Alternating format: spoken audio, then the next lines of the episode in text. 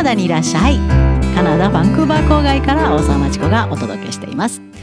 春を思わせるような綺麗な天気です。青空も広がって気温は10度を超えてます。めったに世界のニュースにならないカナダなんですが、なぜかよくわかりませんけど、北の果てにあるからかな。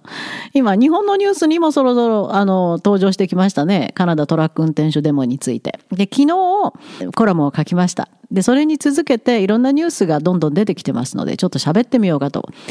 日本の方々が誤解されることのないように、実際にカナダから見た目で、レポートしてみたいと思います。このでもフリーダムコンボイって名前をつけてるんですね。もう笑えます。何がフリーダムやって。カナダの主要メディアのグローブメールがこういうことを書きました。What's blocking Canada's exit from the pandemic? カナダのパンデミックの収束を妨げてるのは何だと思う ?The unvaccinated ワクチン未接種者ですと。これはもうカナダの国の中では明確なことです。大多数のカナダ人はワクチン接種してます。86%という高い数字です。で、どんどんどんどん落ち着いてきてるわけです、それで。で、政府の制限措置を大多数のカナダ人は支持しています。今回のデモについても、他の大多数のカナダ人の権利を妨害するなんて許せないと怒りを表しています。が、政府対応がどうにも緩いです。カナダはもともと政治的に血気盛んで争う姿勢の強いアメリカから離れてやめようよって北に国家を設立した。それがカナダです。まあ白人ですね、ほとんど。国の方針自体も全くアメリカとは異なります。目立った内戦も革命も存在しないカナダの歴史。まあ退屈といえば退屈ですけど、それを見ると、このような場合の対応が遅い、緩いというのもまあ経験不足といえばそれまでかもしれません。カナダのメディアの報道の仕方もよくわかりません。両方を公平に扱おうとするのか、バカなデモ隊のインタビューが多すぎて、カナダの大多数の意見があまり反映されてないです。またしても、ぬるって思います。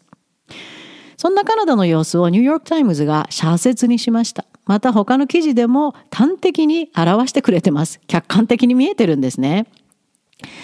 このデモは、もともとはほんの一握りの長距離トラック運転手が、それも主に白人の運転手が SNS の偽情報に踊らされ、ワクチンは毒だとワクチン接種を拒否したことが発端です。ワクチン接種率がかなり高いカナダでは本当に少数派です。トルドー首相がアメリカとカナダを往復するトラック運転手はワクチン完全接種義務付けを発表したことに、まあ、すねて、ねえって思ったことの、これが始まりでした。そこにつけ込んだのが世界民主主義を危機に陥れている極右翼活動家の白人たち。超右翼です。GoFundMe などで寄付を集めて、現在は GoFundMe が拒否しました。暴力を使ってるということで。他の白人の国でも同じようなデモを起こしたりしてます。その国のリーダーたちの姿勢は強いですよ。フランスはあの催涙ガス使いましたし、ニュージーランドの首相は他の人の自由を脅かすデモは絶対許さないって宣言してます。ニューヨークタイムズによると、落ち着き寛容で論理的なカナダのデモに世界は驚いている。えー、カナダでって。そうですよね。そんなカナダだからこそ COVID-19 規制以外の政府への不満が見つからず、これだと全く場違いな Freedom という名前を付けデモを始めた。そこに絶好の機会と参入してきたのが白人至上主義。へえ、カナダは使ってやろうと思ってやってきたんです。カナダの長距離トラック運転手でワクチンをしていないのはほんの10%なんですよ。トラック業界自体もこのヘンテコなデモを批判しています。おそらくこの後クビになるんじゃないかな参加した白人たちはみんな。仕事できなくなります。で、カナダの大多数の人たちは、このデモをするバカ者を、本当バカ者って呼んでます。small minority of selfish Canadians。わがままなカナダ人いっぱいいるけど、そのうちでも少数派ですと。絶好の機会だとこのデモを利用しようとしたのが、アメリカのトランプ支持の右翼白人、陰謀説を SNS で撒き散らす右翼白人です。そのリーダーたちがこぞってコメントを発表し、今では本当におバカさんの10%のトラック運転手たちは世界の民主主義を脅かす超白人主義のシンボルとなってしまいました。トランプがね、すべての COVID-19 の制限をフリーダムを脅かすって呼んでたのを覚えてますか？だからですよ、フリーダムコンボイってこの名前が笑えるのは。しかしね、白人って本当に自分勝手ですね。あの、カナダで暮らして思います。特に教育レベルが低い、いわゆるもうなんていうかな、もう考えるレベルの低い人たちは、わお、なんて自分勝手。で、それを信じ込むんですね。で、おしゃべりですから余計うるさいんですよ。黙ってろって思うんですけど、もう本当、いや、このわがままさにはついていけんなって思います。そのわがままさの究極かなと、今回のデモを見てます。この人たちにとっては他の人たちの存在なんかどうでもいいです。見えないし考えられないんです。大多数の人たちの自由の権利、それから国家が経済活動を行う権利、もちろん国民に、このトラックうんちゃんたちにも跳ね返ってきますよ。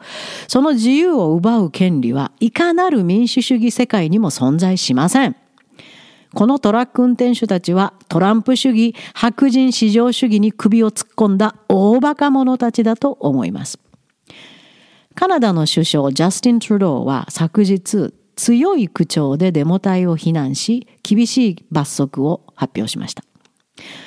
Trying to blockade our economy, our democracy and our fellow citizens' daily lives これは許せないと。そして罰則としてはトラックの輸送資格剥奪、つまり運転手の権利を剥奪します。1000万円以下の罰金か1年以下の懲役刑があります。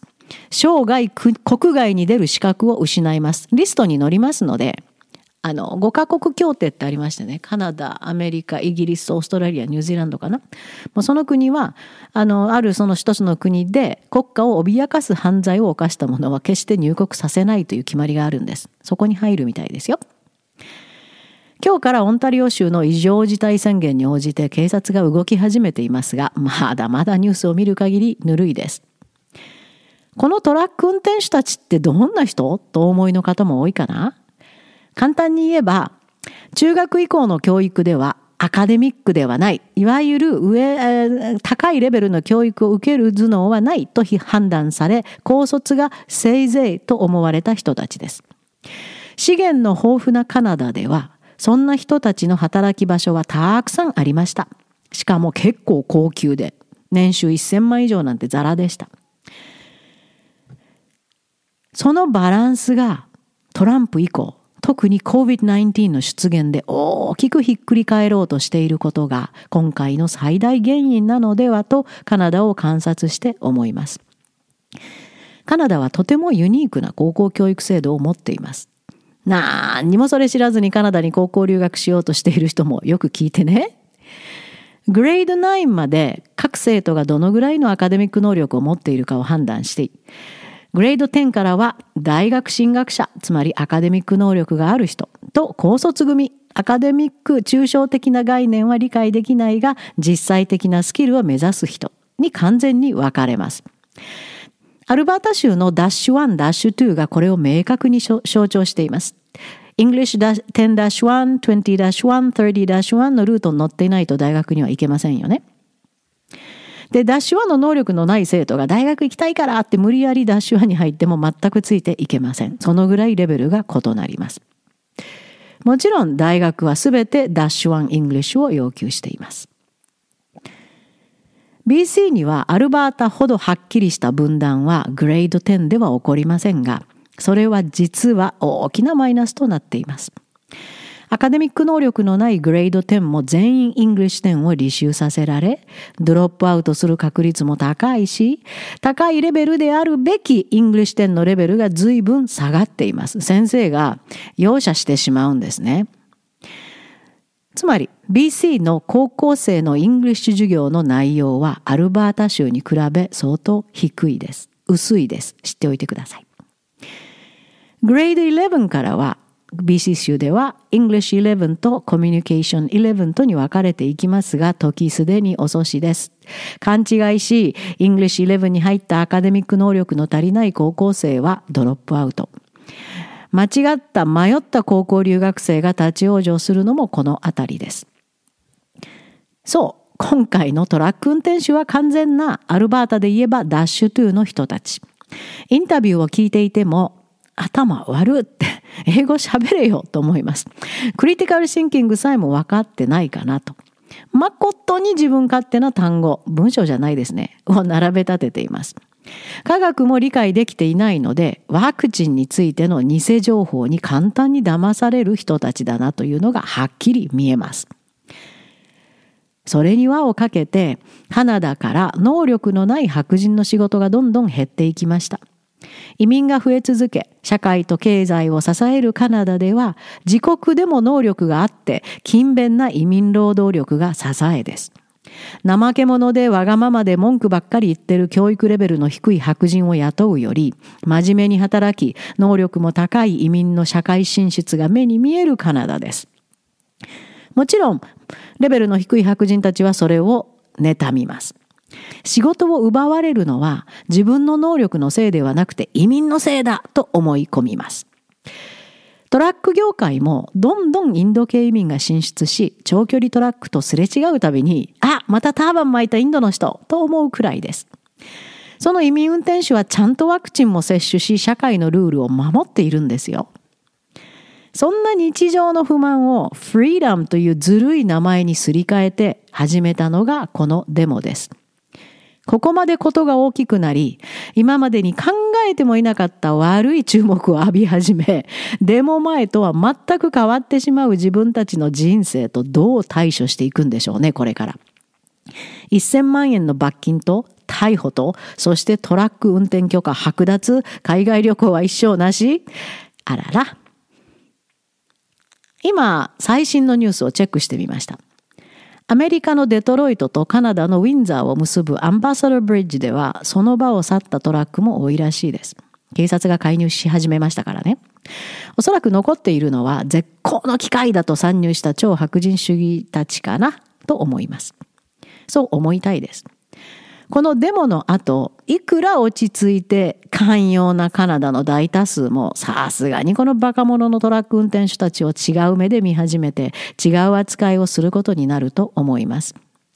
分断された今の世界、自分の行動の目的も結果も予測する能力のない人たちが騒いだ結末は決して美しくないということを確実に示す対応を期待したいです。そしてカナダ高校留学。日本からやってくる生徒の能力は、本当はね、このトラック運転手の高校時代と比べても、それよりも相当低いということをよく認識しておいてください。意味あると思いますか？留学する。あると思う人はご自由に。大学留学生はカナダで世界の縮図を日々目撃すると思います。自分たちの未来がどうなるのかを認識できます。そして自分を守るための勉強をするのにはカナダは絶好な国だと思います。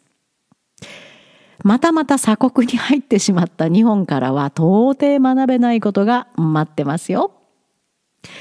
このデモの結末もぜひ注目しておいてください。